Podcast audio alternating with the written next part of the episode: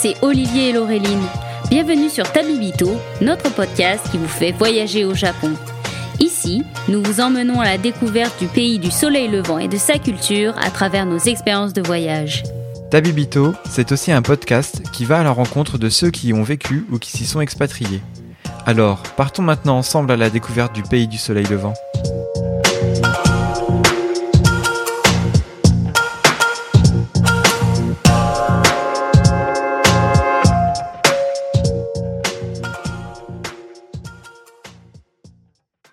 Salut Laureline Salut Olivier Bonjour à tous et à toutes qui nous écoutez aujourd'hui. Alors, euh, on a la chance de recevoir euh, Aurore, qui est euh, travel planner, spécialisée donc dans le Japon. Et bah, est-ce que tout d'abord, est-ce que tu peux te présenter à nos auditorices pour qu'ils te découvrent un peu qui tu es et un peu ton activité aussi? Merci de m'avoir accueilli dans votre podcast. Je suis vraiment très très contente. Donc, euh, je m'appelle Aurore, euh, j'habite en Belgique. Et si j'ai découvert le Japon, c'est grâce à mon mari qui m'a fait découvrir euh, cette contrée, d'abord au travers des mangas, des animes. Et mm, en fait, donc c'était à peu près il y a 15 ans et je suis en fait tombée dans la marmite de la passion du Japon. C'est aussi simple que ça. très vite, on a eu envie de voyager là-bas.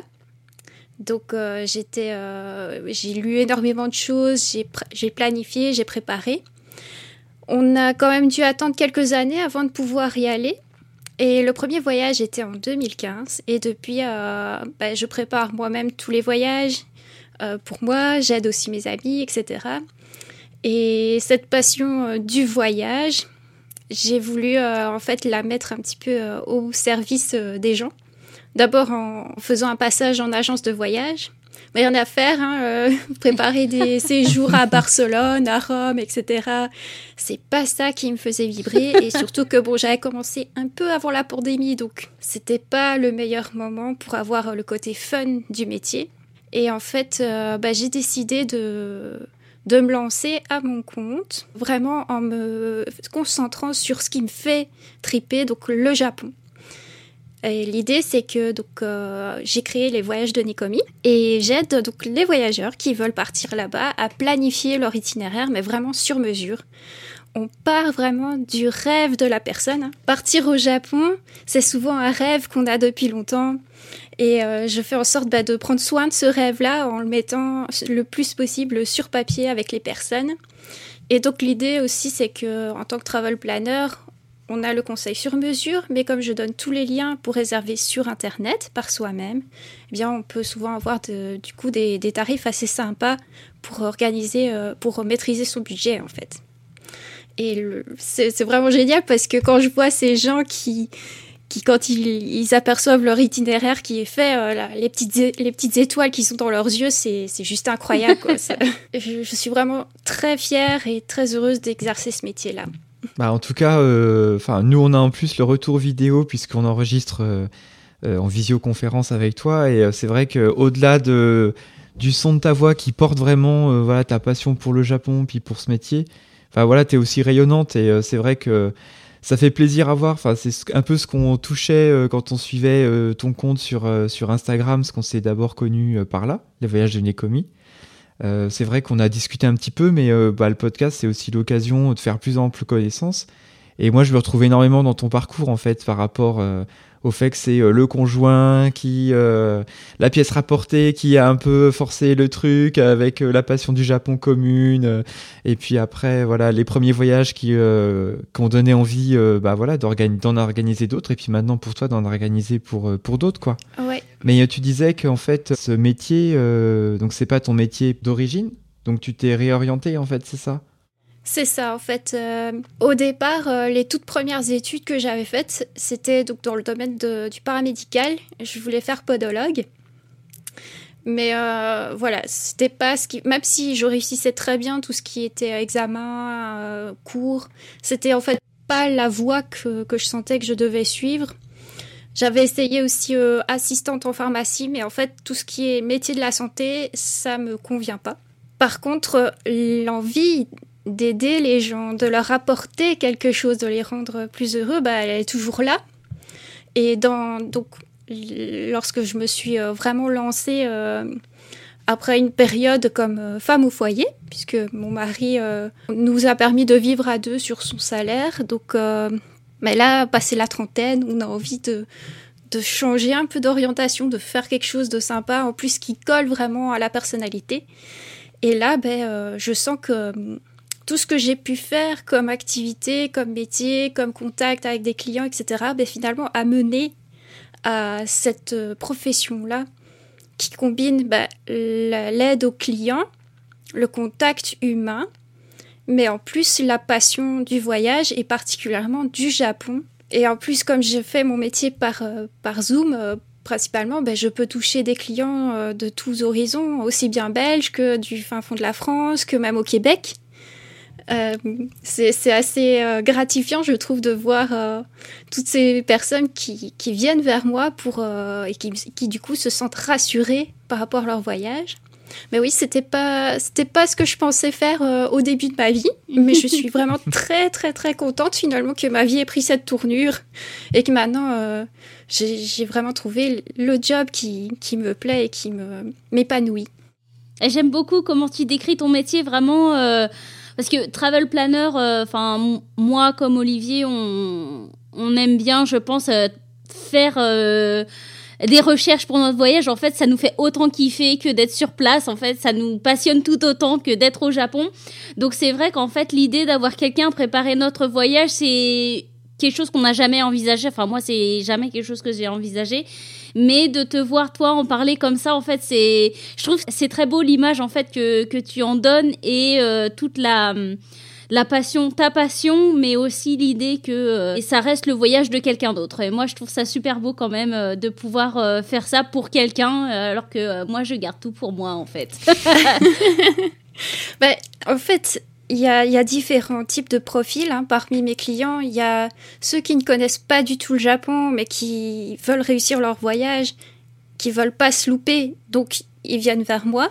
D'autres personnes qui n'ont pas le temps d'organiser ça, mais qui veulent partir avec euh, leur enfant et qui veulent du coup que ce soit réussi parce que c'est le rêve du gamin d'aller au Japon. Euh, donc en plus comme euh, avant d'établir la facture, le devis, je reçois les personnes en appel découverte pour vraiment être sûr de ce dont ils ont besoin réellement. Ben, ça me permet de faire un devis adapté à leur profil, pas donner le, même, le même devis à tout le monde mais vraiment que ce soit encore une fois, le voyageur au cœur du processus et ce dont il a vraiment besoin. Alors du coup, ça tombe bien parce qu'aujourd'hui, euh, tu vas nous emmener, nous et euh, nos éditeurs et auditrices, du côté de, euh, de la province de Nagoya et en particulier, moi, c'est une expérience depuis que j'en ai entendu parler que j'ai absolument envie de faire qui est donc le Nakasendo. Est-ce que tu peux nous en parler un peu, nous introduire un peu qu'est-ce que c'est et en quoi ça consiste? Eh bien, donc euh, la Nakasendo, en fait, c'est un, sentier, une route qui est utilisée depuis euh, assez longtemps, à l'époque où on voyageait encore à pied, et elle servait en fait à relier Edo, donc la capitale qui maintenant s'appelle Tokyo, à Kyoto. Et Naka, c'est au milieu, donc au lieu de suivre la côte, cette route-là, elle passait au milieu du pays, donc à travers ces montagnes, ces Alpes japonaises notamment. Et tout le long de cette route, bah, comme on allait à pied, il y avait des, donc des villages relais qui se sont développés, où les gens pouvaient euh, passer la nuit euh, en chemin. Il se fait bah, qu'à l'heure actuelle, forcément, avec les voitures, on n'emprunte plus hein, cette route-là, mais il y a encore des sections qui sont euh, utilisables. donc on marche encore sur ces pierres anciennes. Et l'une des sections les plus connues, c'est celle qui se trouve entre les villages relais de Tsumago et Magome. J'ai eu l'occasion de faire cette randonnée-là en 2018.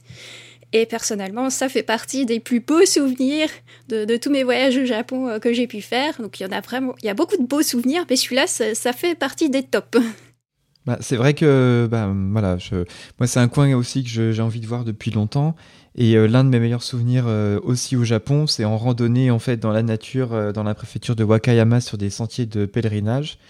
Donc j'ai hâte de, que tu nous racontes ça, parce qu'en plus, en faisant quelques recherches avant, euh, en fait, on se rend compte que c'est assez facilement accessible euh, pour euh, même sur un premier voyage, pour des personnes qui ont envie un peu de sortir de la mégalopole et d'aller un peu à la campagne, on n'est pas en train de se dire que euh, voilà, il faut prendre 80 bus, 50 navettes et puis qu'on part sur trois jours avec un sac à dos et une tente, quoi. Voilà, tout à fait. c'est le genre d'endroit où j'hésite pas à envoyer mes clients pour leur premier voyage, par exemple, parce que en étant bien préparé, Franchement, l'accès est relativement aisé. Il y a juste une, une, portion où on prend un bus, mais une fois qu'on est prévenu du fonctionnement du bus, bah, il n'y a vraiment pas de problème. Donc l'idée, c'est qu'il y a deux points d'accès à cette randonnée. Soit on fait la randonnée dans le sens Tumago vers Magomé, soit Magomé vers Tumago. Moi, comme je préfère la montée par rapport à mes articulations, ben, j'ai fait la randonnée dans le sens Tumago vers Magomé. Donc il y a une, pendant les trois quarts de la randonnée, c'est une montée, et puis après on, passe à une espèce de petit col, et ça redescend vers euh, Magomé. Mais ceux qui, qui préfèrent la, la, la, descente, ben, alors on fait dans l'autre sens. Hein. C'est des petits restes de podologue, ça. Euh, oui, et puis de, quand on passe 30 euh, ans, hein, on n'est plus forcément toujours. Euh, enfin bref, on va pas s'étendre sur ça, hein, mais par rapport à d'autres randonnées que j'avais eu l'occasion de faire auparavant, où il y avait beaucoup de descentes, moi je suis plus une, pro montée, donc on avait fait dans ce sens-là. Et en plus, comme j'avais prévu de passer une nuit dans une auberge à Magomé, ben, l'idée c'était d'arriver à Magomé et puis de dormir et puis de repartir pour la suite du voyage. Donc au niveau euh, difficulté, euh, t'évalues ça comment? Parce que tu parles de montée. Alors on a tous euh, nos capacités, mais par exemple, est-ce que tu peux faire ça avec des enfants? À partir de quel âge? Pour donner un peu une idée aux gens sur le niveau de difficulté. Alors la randonnée, elle fait à peu près 8 km et on va compter entre 2h30 et 3h pour des adultes. D'accord. C'est pas du tout une montée où il faut escalader. Euh, loin de là, il faut garder à l'esprit que c'était un, un, chemin de route qui mm. reliait deux grandes villes. Donc, il fallait que ce soit quand même praticable.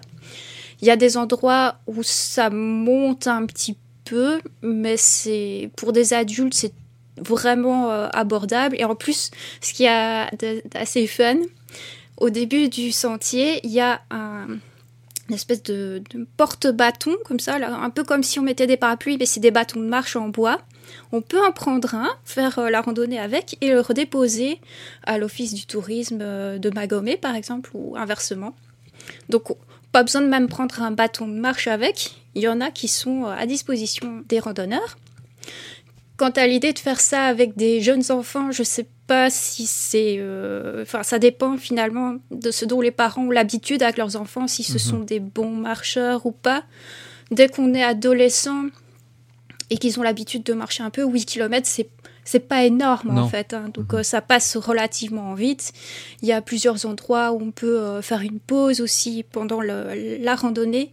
Donc au niveau difficulté, je mettrais ça dans les, plutôt faciles et un petit peu moyen pour euh, la, partie où ça, ça monte un petit peu avant la redescente. Mais sinon, c'est accessible. Alors moi je voulais juste revenir parce que on n'a pas situé où ça. Enfin moi j'ai juste introduit en disant que c'était du côté de Nagoya. Mais alors comment on fait? Parce que euh, majoritairement Nagoya c'est pas une ville qui est dans le circuit classique. Donc comment tu conseilles de se rendre euh, sur Tsumago par exemple? Donc, je vais décrire euh, ce que nous, on avait fait avec mon mari. On a démarré de Tokyo euh, en fin de journée pour passer la nuit à Nagoya. Entre Tokyo et Nagoya, on prend un Shinkansen, donc ultra simple, et euh, il y a plein d'hôtels autour de la gare de Nagoya.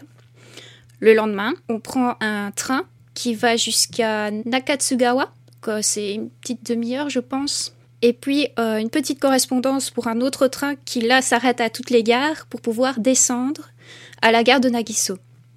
Jusqu'à Nagiso, le trajet compris dans le GR-Pass. Donc ça, c'est une bonne chose. Et ensuite, de la gare de Nagiso, il est possible soit de faire euh, les 4 km qui séparent la gare du début de la randonnée à pied, ou alors on prend un bus. Et alors en 10 minutes, euh, on est à l'entrée du village. Donc Shinkansen, train, train et un tout petit trajet en bus, et on y est. Donc le niveau d'accessibilité est assez haut et assez simple euh, pour peu qu'on ait un petit peu regardé avant comment ça marche.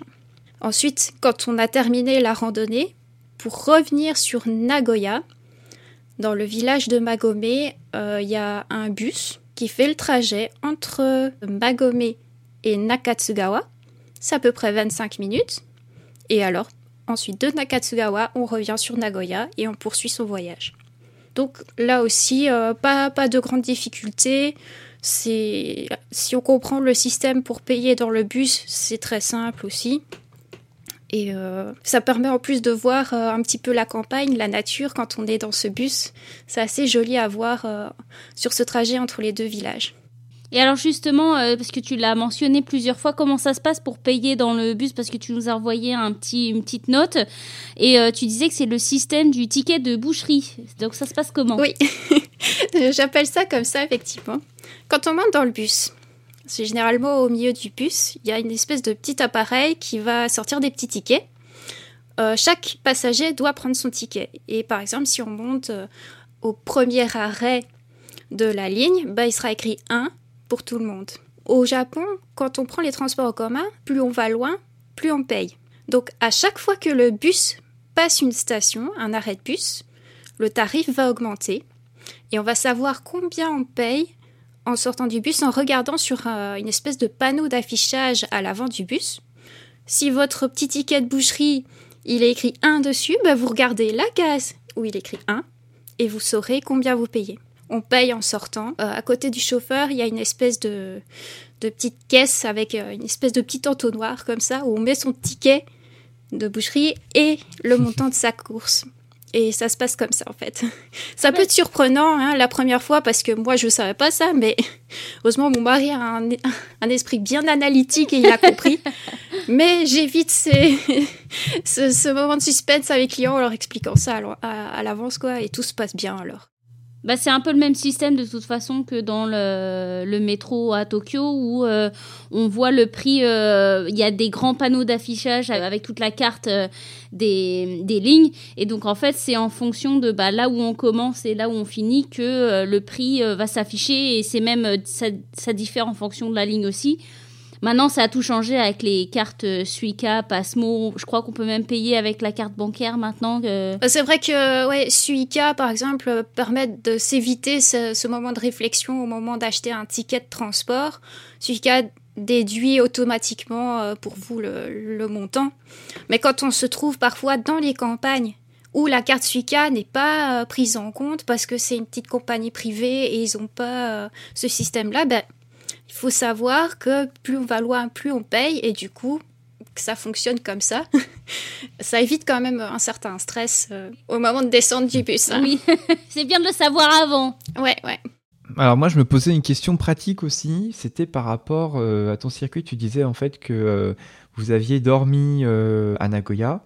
Au niveau bagage, vous faites comment après par rapport à la rando Tu les laisses à l'hôtel à Nagoya? Comment tu fais? Alors, ce que je conseille de faire, par exemple, si on poursuit après sur Kyoto, c'est à Tokyo, on envoie ses bagages directement à Kyoto avec le système de Takyubin, donc qui est une entreprise d'envoi de gros colis, hein, et les valises sont des gros colis. Donc on, se débarrasse entre guillemets de ces valises et on les retrouvera plus tard. Et là, euh, pour faire la randonnée, donc euh, on, peut emporter un petit sac avec euh, du change pour la durée de l'excursion évidemment, se balader avec un, sac à dos, euh, avec ses affaires, etc., ça peut être encombrant, mais justement, entre les deux villages relais, il y a un système d'envoi de sacs. Donc, pour peu qu'on arrive avant 11h30, on peut déposer à l'office du tourisme, soit de Magomé, soit de Tsumago, selon là où on commence, son sac. C'est un service payant, mais euh, au moins vous êtes débarrassé euh, de, votre sac encombrant et vous le retrouvez à la fin de la, de la randonnée. Et tu te souviens un peu combien ça coûte de faire euh, transporter son sac à dos de Mago, entre Magome et Tsumago Il me semble que c'était 1000 euh, yens par sac. Donc ça équivaut à peu près à 7 euros. Oh, c'est raisonnable. Bah, franchement, pour euh, le, pour le service et le confort que ça procure pendant la randonnée, euh, je trouve que ça vaut vraiment le, la dépense. Ah oui, oui, bah oui, carrément. Bah, c'est clair que tu profites d'autant plus euh, de la balade en n'étant pas trop chargé. Donc c'est vrai que ces petits services-là, c'est quand même top. Et puis ça fait aussi partie du voyage d'expérimenter un peu le mode de rando à la japonaise. Voilà. Le fait d'envoyer ces valises par TaCupid, par exemple, on se rend compte aussi de toute l'efficacité et du service à la japonaise.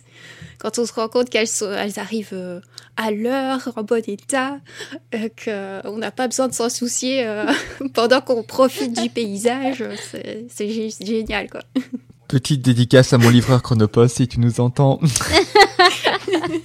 Alors du coup, rentrons un peu plus dans le, dans le sujet. Est-ce que tu peux nous parler un peu de la randonnée euh, C'était quoi tes impressions euh, Qu'est-ce qu'on voit? Est-ce qu'il y a des, des petits arrêts parce que tu disais que c'était 8 euh, km Comment ça se passe? Et comment tu l'as vécu? La, randonnée, donc nous, on l'a fait dans le sens Tsumago vers Magome. Donc la première étape, bah, c'est de visiter ce petit village de Tsumago qui est franchement très joli parce que euh, il, a conservé ce charme euh, authentique, hein, des, petites maisons en bois basses avec euh, les, portes coulissantes. c'est vraiment très charmant. dans ce village-là, j'avais acheté, avant de débuter la randonnée, des petits espèces de pains vapeur comme ça, qui étaient sans doute cuits dans une poêle aussi parce qu'ils étaient un peu grillés. Donc c'est genre Nico, Nikoman. J'ai acheté un petit peu sans savoir parce que à ce moment-là, je ne savais pas lire le japonais. Donc euh, j'avais eu un, avec euh, farci aux aubergines et l'autre avec de la viande. Donc prendre le temps, hein, prendre une petite demi-heure pour euh, profiter de, l'ambiance de Tsumago avant de commencer la, la randonnée, c'est vraiment une bonne idée. Quand je suis allée aussi, c'était en novembre 2018. Et c'était une période où je me rappelle, il faisait sécher des kakis. Ah, c'est super joli. Voilà, tu, tu, as bien trouvé le mot. Ça, ça, met de la couleur en fait dans le paysage d'une part, et puis bah, on voit une part du folklore, euh, des, des coutumes de la région, hein, qui, dont c'est la spécialité euh, de faire sécher ces kakis. Ensuite, quand on sort du, du village, la randonnée de la Nakasendo, elle va parfois alterner entre ces chemins de pierre qui serpentent dans la forêt et des sections de route macadam. Quand on est euh, dans la partie euh, chemin de pierre dans la forêt, ben là on est vraiment entouré de, cette végétation qui est, assez jolie. il faut savoir que au long du chemin, vous allez parfois voir des cloches parce que c'est une région où il peut y avoir des ours. Donc l'idée c'est que bah, quand vous approchez une cloche, vous sonnez, comme ça vous prévenez euh, Kumasan, les ours, que vous allez passer et qu'il peut, euh, qu'il soit pas effrayé. Pas... Alors nous on n'en a pas vu. Marie était un peu déçue d'ailleurs, mais. ah bon, c'est pas la cloche du dîner en ah, fait, d'accord. non, il faut pas. c'est pas le but, mince. Donc il y a, y a, quand même des, des animaux euh, dans, dans, la forêt. Mais du coup, tu as quand même des panneaux d'avertissement, etc. Ou ça fait partie un peu euh, enfin, du folklore en se disant, euh, ouais, il peut y avoir des ours, ça fait partie du truc, vous sonnez votre petite cloche, ça fait une activité non, non, sympa. Au Japon, il y a vraiment des ours. Qu'on est susceptible de croiser dans certaines parties reculées. Et c'est pour ça que, par exemple, les randonneurs japonais, on les voit quasiment tous avec des clochettes sur leur sac. Euh, donc soit euh, vous apportez même votre propre clochette, votre euh, grelot par exemple. L'idée c'est de, de, faire un petit peu de bruit pour prévenir l'animal et qu'il ne soit pas étonné et du coup paniqué en nous voyant. Mais pour ceux qui n'ont pas de clochette, bah, il y a ces, ces, cloches le long du, du sentier qui sans doute bah, sont suffisantes puisqu'ils ont prévu ce dispositif-là. Et dans notre cas, bah, ça a marché puisque je n'ai croisé aucun animal sauvage. Sinon, donc le long du, de la randonnée, il y a des rivières, des, petits ruisseaux à passer. Pour ma part, euh, on s'était arrêté le long, près, d'une cascade, où là j'ai mangé mes petits euh, que j'avais achetés dans le village. C'était assez mignon. Vers les trois quarts du chemin, je me rappelle, il y a une euh, maison de thé. Donc à un moment donné, on tombe comme ça sur euh, une belle bâtisse en bois. Et le, propriétaire, ben, il invite tout le monde qui passe à rentrer, venez, même si on comprend pas le japonais, ben, on a compris qu'il nous invitait à nous asseoir, il nous met deux petites tasses de thé, il nous fait comprendre ben, que c'est gratuit, mais qu'il y a une petite boîte à dons, donc si on veut participer quand même. Et hum, il y a, sur le côté, il y avait des, des chapeaux pointus comme ça. euh, je sais pas comment on appelle ça, mais enfin des, des chapeaux euh, en paille tressée. Ouais, comme euh, bah, les, les chapeaux traditionnels de randonnée. Oui, voilà, c'est ça, c'est ça. Ouais. Et euh, ce monsieur, bah, il, a, il nous a pris en photo, mon mari et moi, avec les chapeaux devant le, le feu et tout. C'était très très chouette. Ce qui était assez amusant d'ailleurs, c'est qu'on a rencontré d'autres touristes. Euh, je sais plus s'ils étaient belges ou français, mais en tout cas ils étaient francophones. On s'est dit bon, en fait vous habitez pas très loin de chez nous. euh. alors se, croiser de, à l'autre, de l'autre côté de la terre euh, avec des gens qui, qui sont proches de nous géographiquement, c'est assez amusant. Et en approchant du, du village de Magomé, il y a aussi euh, un très beau euh, moulin à eau. Il y a aussi une petite bambouserie. Alors, quand on a déjà eu l'occasion de visiter la bambouserie de Arashiyama, qui est très belle, on est d'accord, mais qui est aussi très remplie, ben, euh, cette petite bambouserie qu'on a eue euh, pour nous tout seuls, c'était assez, euh, assez reposant et, et relaxant pendant la, la marche. Vers la fin, il y a aussi un point de vue, un panorama sur la région, sur Magomé. Et à la fin de la randonnée, quand on arrive dans ce village de Magomé, on tombe tout premier d'abord sur une maison euh, en bois vraiment incroyable, tellement elle est belle, avec un beau petit jardinet, il y avait des kakis qui séchaient euh, aux fenêtres. Euh, puis il y a cette route au milieu du village, donc avec ses pavés, ses belles pierres. Je, je m'attendais pas à ce que ce soit aussi beau en fait. C'était un peu comme la récompense à la fin de la, de la randonnée, de se retrouver là, de retrouver nos sacs, puis euh, d'aller les déposer dans notre euh, auberge qui se trouvait vraiment au milieu du village.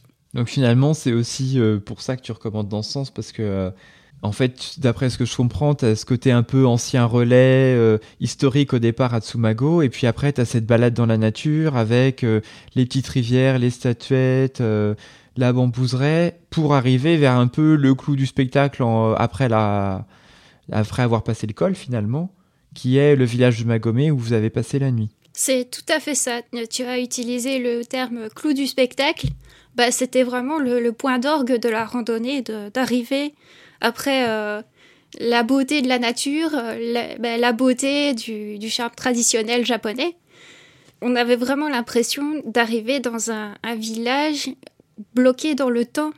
Tellement, enfin, dans mon souvenir en tout cas, et sur les photos euh, que j'ai prises, on ne voit pas spécialement de fil électrique aussi dans la ruelle, donc il n'y a pas cette partie-là qui, qui gâche un peu le paysage.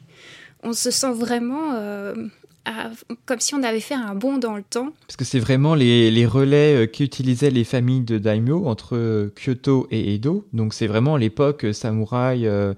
Enfin, c'est avant 1868, avant l'ouverture du Japon. Je ne peux pas certifier que les daimyos se soient arrêtés pour dormir à Magomé, mais en tout cas, ça faisait partie de ces routes qu'ils empruntaient pour euh, rejoindre les deux euh, grandes villes et que ben, les, les petites gens aussi euh, utilisaient. Donc c'est ça que ces petits villages se sont développés. Il y, a- un autre village qui a aussi profité de, de ce, ce sentier, c'est euh, le village de Narai, un peu plus loin, hein, donc quand on remonte vers Matsumoto. Et là, euh, bah, on voit aussi ce charme d'antan qui est resté. Mais là, le village est beaucoup plus long que Tsumago et Magomé. Pour ceux qui sont du coup dans les Alpes japonaises, qui font par exemple Tsumago, Magomé, puis Narai, puis, puis euh, Matsumoto par exemple, ça peut être un bon enchaînement de villages historiques et traditionnels dans la région. Et donc du coup, euh, maintenant qu'on a fait tout notre petit trajet euh, dans la montagne, on est arrivé sur Magomé, on a été époustouflé donc par la vue euh, de ce petit village qui était un peu bloqué dans sa sphère temporelle. Et tu nous as dit que tu avais passé la nuit sur place. Est-ce que tu peux nous parler T'étais resté dans un ryokan ou euh, comment c'était quoi? Alors, j'avais choisi euh, une petite auberge traditionnelle. C'est pas tout à fait euh, euh, le ryokan comme on l'attend avec le onsen en plein air, etc. Ici, il n'y avait pas de onsen en tant que tel, c'était plus une salle de bain commune, mais avec une baignoire en cyprès quand même. Donc, relativement simple, avec assez peu de chambres. Je sais plus combien de chambres il y a, mais c'est vraiment pas grand. Je pense qu'on était euh, cinq ou huit couples dans la salle à manger. Donc ça donne une idée euh, de l'atmosphère euh, familiale, en fait, qui peut... Enfin, c'est une gestion familiale, en fait. Donc on a séjourné dans l'auberge Tajimaya, qui est vraiment située au cœur de cette ruelle traditionnelle de Magomé. Donc on peut pas faire mieux niveau ambiance, niveau plongée dans la culture japonaise.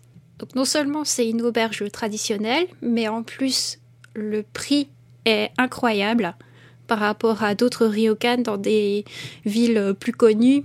On tourne souvent autour de 300 à 400 euros la nuit pour euh, une demi-pension pour deux. Ici, euh, je crois que j'avais payé, euh, si je me rappelle bien, c'était maximum 150 euros pour nous deux en demi-pension. Ah ouais, bien. Ouais, voilà. Donc, si vous avez un petit budget, donc vous combinez l'effet euh, époustouflant de cette randonnée, mais en plus, une nuitée euh, à prix ami avec votre portefeuille, dans un cadre incroyable. Et au niveau donc, euh, de l'accueil, on a été très gentiment accueillis par ce petit couple qui tient l'auberge. Donc, quand on est arrivé, mon mari et moi, on a revêtu nos yukata parce que hein, c'est ce qu'il faut faire quand on va loger dans ce genre d'établissement. On met son yukata et on est sorti visiter encore le village. Euh, ça a suscité des waouh, oh, c'est bien euh, de la part des, des tenanciers et des gens qui nous voyaient euh, donc participer un peu à cette, à cette habitude typiquement japonaise. Le fait de visiter ce village en soirée, ça aussi, ça faisait vraiment partie de l'expérience parce que quand on est arrivé après la randonnée, donc fin d'après-midi, il y avait encore des gens et des touristes d'un jour. Donc le village, même si on savait circuler, ben, il y, a, y, a, quand même euh, un petit peu de monde. Mais une fois que tous ces touristes euh, sont repartis, le village retrouve une ambiance vraiment euh, apaisée, avec ce jour qui tombe doucement, ces lanternes qui s'allument. Dans le village, ça donne une ambiance très feutrée, très intime en fait. Euh, on a pris le temps de, visiter les petits magasins qu'il y avait autour. Euh, on s'est acheté des articles en fait en bois laqué parce que ça fait partie des spécialités de la région. Et j'ai acheté notamment euh, une paire de baguettes qui fait partie de mes paires de baguettes préférées. D'ailleurs, maintenant, à, chaque fois que je mange avec, ça me rappelle ce beau souvenir du coup de cette expérience-là. En tout cas, je suis en parallèle sur Google pour un peu voir des images de l'auberge et c'est vrai que c'est hallucinant. Enfin, le, la plongée dans le temps et puis alors les petites façades avec les kakis qui sèchent, euh, franchement, c'est c'est vraiment charmant quoi. Enfin, ouais, je comprends le coup de cœur de pouvoir euh, y être allé, d'avoir vécu euh, une nuit sur place. Et donc au niveau de l'auberge du coup, donc il y avait le bain et après au niveau repas, ça se passe comment? C'est vraiment une de mes pensions un peu comme un type local avec plein de petits plats, des ingrédients de la région? C'est plus euh, cuisine familiale, plat unique, ça marche comment? On a vraiment eu euh, le, repas du soir en demi-pension, donc euh, avec tous ces petits plats. C'était vraiment une très agréable surprise, parce qu'en fait, en plus, pour le prix qu'on a payé, c'était vraiment très très bienvenu. Ah bah c'est clair. Donc tous ces petits plats, avec visiblement des ingrédients locaux, et ce qu'on ne pouvait pas faire plus local d'ailleurs, c'était l'uméchu donc le vin de prune. Il y avait un petit panneau sur euh, la table qui disait Uméchu maison. Alors j'ai commandé un verre et franchement par rapport à ce que j'ai goûté pour l'instant donc euh, de production industrielle qui est déjà très bon.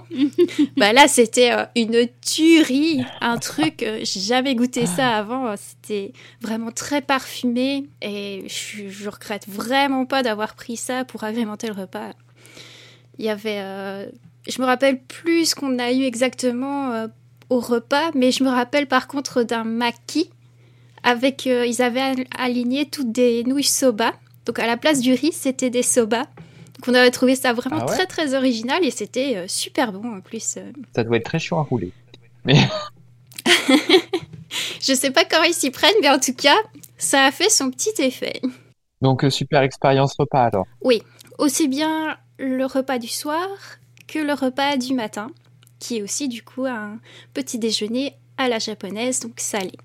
Après le repas, euh, j'avais choisi cet établissement-là aussi parce que j'avais lu dans les commentaires qu'il y avait une petite activité que le, propriétaire proposait. Je suis pas certaine que ce soit toujours proposé maintenant à cause de la Covid. Il y a beaucoup de choses qui ont été mises en pause et je sais pas si ça a été repris maintenant.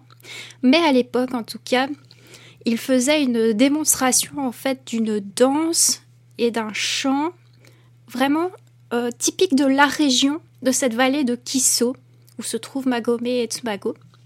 Il nous a expliqué que ce chant, en fait, même si c'est vraiment très local, il était assez connu à travers le Japon et qu'on le reprenait même euh, lors de mariages. Ça faisait partie d'un chant euh, un peu... que les, chants, les, gens reprennent ensemble. donc non seulement il, il a essayé de nous apprendre les paroles, dont je me rappelle un petit peu, mais aussi la danse qu'on pratique du coup en, cercle autour du Irori, le, petit foyer qu'il y a dans le sol euh, des, maisons japonaises. C'était assez, euh, assez incroyable de pouvoir euh, non seulement cumuler l'expérience de la nuitée, mais aussi du folklore japonais dans cette auberge. Et comme on a bien participé, mon mari et moi, on a fait notre possible pour apprendre les paroles et la danse, eh bien, on a eu une sorte de petit diplôme à la fin. Ça ressemble à une. Voilà. Excellent Ça a la taille d'une carte de crédit, hein, donc c'est tout petit. Mais il y a, y a, mon nom qui a été écrit dessus avec euh, bah, mon pays, Belgium, la date et le cachet qui prouve que j'ai participé à l'activité. Je trouve ça vraiment très très mignon euh, comme ah. souvenir. Et ceux qui, perdu, euh, ceux qui ont perdu ont fait la vaisselle, c'est ça ou euh? ah, Je ne sais pas s'ils oseraient demander ça, mais... ah. c'est très sympa l'ambiance, ouais, le côté familial. Et puis c'est vrai que des fois, parfois au Japon, on a tendance à vouloir essayer d'avoir une expérience de vie chez l'habitant. Finalement, j'ai un peu l'impression que cette adresse permet de toucher un petit peu ça même si on ne sait pas parler japonais, parce qu'on va pouvoir avoir ce moment de rencontre avec quelqu'un, voilà, qui va nous apprendre un peu les coutumes de, oui. de sa, de sa région. C'est vrai que c'était vraiment très sympa en fait de, de voir ces tenanciers d'auberge inclure aussi des personnes euh, européennes, enfin non japonaises, qui ne parlent pas spécialement japonais, mais de faire en sorte, euh, en bredouillant un peu d'anglais, quelques mots en japonais, de nous inclure dans l'activité. Hein. Ils se sont pas juste dit oh non, il faut pas comprendre. Non, euh, on a vraiment pu participer euh, du mieux qu'on pouvait à l'activité. et là maintenant, ben, ça fait partie du souvenir inoubliable qu'on conserve de l'expérience, de l'excursion. D'ailleurs, euh, la chanson, je me rappelle encore des premières paroles, c'était Kisonona Nakanori-san. Et après, euh, je me rappelle la mélodie, mais je sais plus les paroles. eh ben, il faut y retourner, il faut y retourner. Voilà, je ne vois que ça. Ben, j'ai trouvé, en fait, j'ai trouvé sur YouTube euh, la chanson. Donc, euh, si vous voulez, je vous l'enverrai après la vidéo, mais. Ah bah, carrément, on essaiera d'en mettre un petit bout. Et en gros, ça, cette chanson-là, ben, elle raconte, si je me rappelle bien, un petit peu le quotidien de deux navigateurs sur la rivière, donc sur ces espèces de barges qui descendent la rivière et qui disent euh, dans la vallée de Kiso, euh, je suis avec mes compagnons, mais euh, même en été, il fait quand même froid ici. ça, raconte un peu ce quotidien pas toujours évident à l'époque des, villageois, des, des habitants.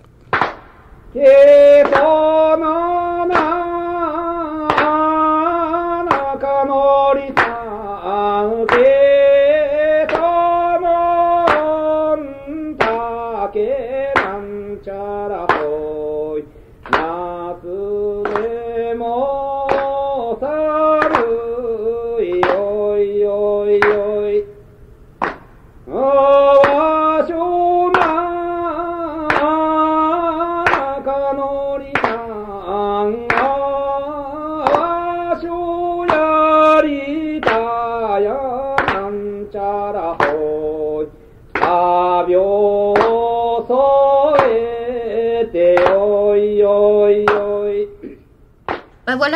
euh, tout ça, aussi bien la préparation, l'arrivée, le, ce trajet qu'on fait en bus pour arriver au village, on découvre ce, cet ancien village traditionnel. C'est vraiment une plongée dans l'histoire, la culture japonaise. Et puis cette randonnée, cette nuitée dans cette auberge, euh, franchement, j'ai été euh, bluffée. Enfin, je ne m'attendais pas à vivre cette expérience.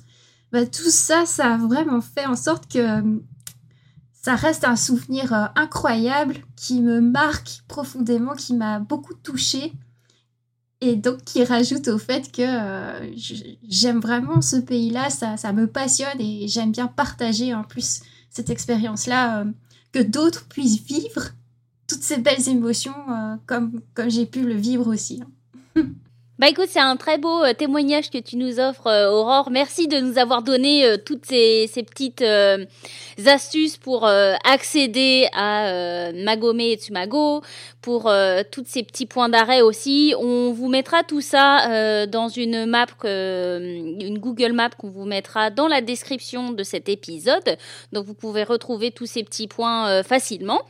Et puis bah maintenant, on va se lancer dans la section coup de cœur et c'est toi Aurore puisque c'est notre tradition maintenant qui va lancer notre jingle. C'est le coup de cœur. Coup de cœur du podcast. le plus beau jingle qu'on ait eu, merci. Trop bien.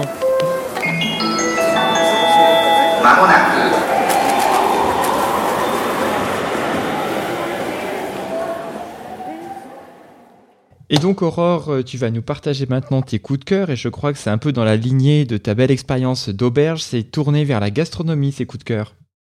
C'est ça.